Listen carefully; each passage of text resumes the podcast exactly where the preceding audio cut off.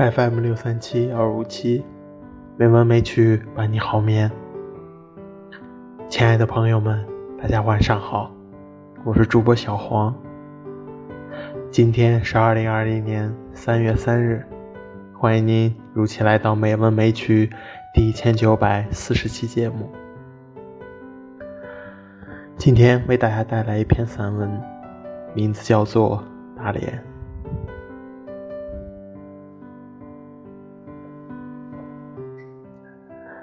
去大连是春节的时候，整个机场都空荡荡的。从透明的落地玻璃窗看出去，冬天黄昏的田野有荒凉的气息。在机场邂逅一个福建男人，也许节日里独自出行的人都有一点寂寞。我记得。他走过来对我说话的时候，我对他微笑了。他对我说：“北方人叫他们是南蛮。”他看过去有硬朗的性格，皮肤是健康的褐色，这张脸有鲜明的个性，所以让人印象深刻。整个两小时左右的夜航，我们坐在一起聊天。打牌，或者看窗外偶尔出现的灯火通明的城市。更多的时候，只是无尽的黑暗。很多时候，我只是安静的倾听着他，听他诉说童年和梦想。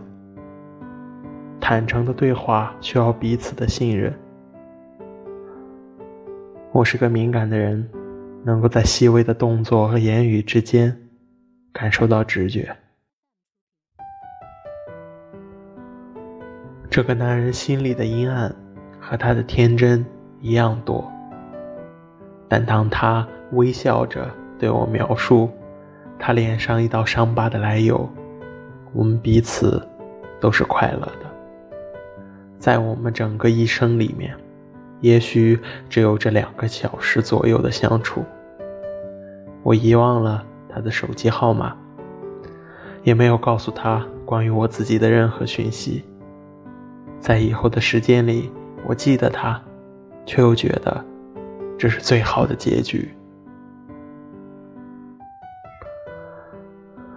出发之前，同事吓唬我，冬天去北方会把我这个南方人冻成冰块儿。于是特意去街上买了一件黑色的羽绒衣。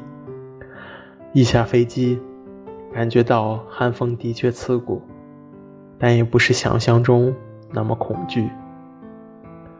北方的干冷，比起南方阴暗潮湿的冬天，后者更显得冗长而郁闷。在所有的照片里。我都系着一条苔绿色的刺绣羊毛围巾，戴一顶黑色绒绒帽。在南方的冬天，街上时尚的女孩有时还会穿着高跟鞋，露出透明丝袜下雪白的皮肤。我觉得自己的样子虽然有些憨，却温暖充实。我听着大连人讲我听不清楚的语言。他们的方言和普通话有较大区别。我走在其中的时候，能深切体会到我和他们的不同。虽然穿着一样多的衣服，宽阔干净的大道两旁，所有法国梧桐都落尽了叶子，只有光秃的枝桠，凝肃的横向天空。红砖尖顶的房子，寂静的大广场，成群的鸽子，大片黄色的树林，蓝色的天空洒满灿烂的阳光。出租车在有坡度的街道上飞快而轻声的疾驰。我曾经描写过这个东北美丽的海滨城市，在街上拍一张风景照。同时看了都说像欧洲某个街景。我在路边看到这种红砖尖顶的建筑物，它的古典和陈旧透出优雅的韵味。那时，淡淡的冬日阳光刚好在空旷的大街上投下一片阴影。我用黑白底片和佳能的变焦相机把它拍下来。效果却出奇的好。远远看过去的时候，它像一个电影画面，有我喜欢的气氛和味道。看到冬天的大海，蔚蓝寂静的海面，有洁白的海鸟盘旋着飞过，温暖而淡薄的阳光。在老虎滩看的海，风很大。我站在天岸上的时候，头发开始飞扬。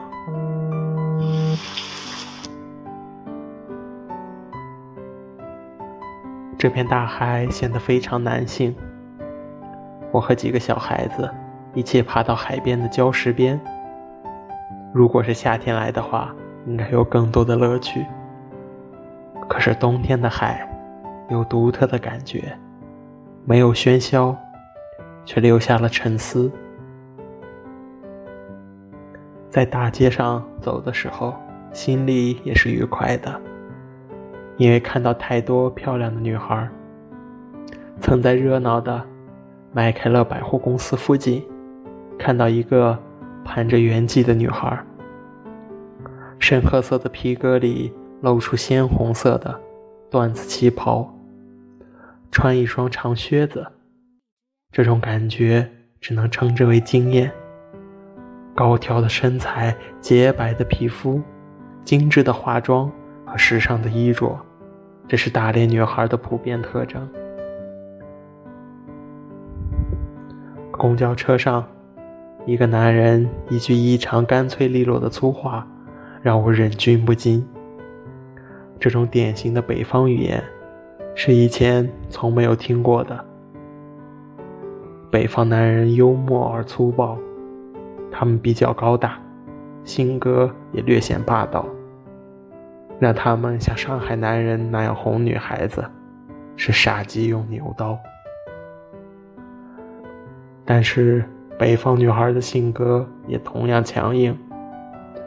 刚上网的时候，在聊天室里碰到过一个大连女孩。每次都把那里的男人损得没有招架之力，活色生香。虽然是在网络上，但同样个性逼人。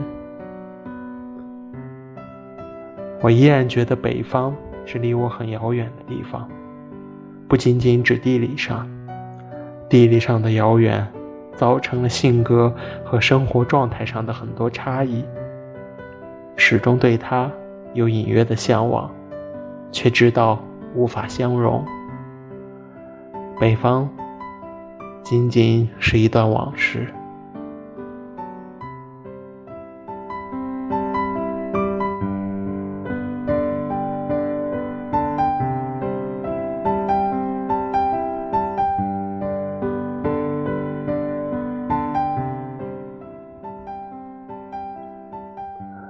今天的配乐是安静的午后，希望这优美的音乐能够伴你好眠。今天的节目就到这里了，感谢您的收听，亲爱的朋友们，大家晚安。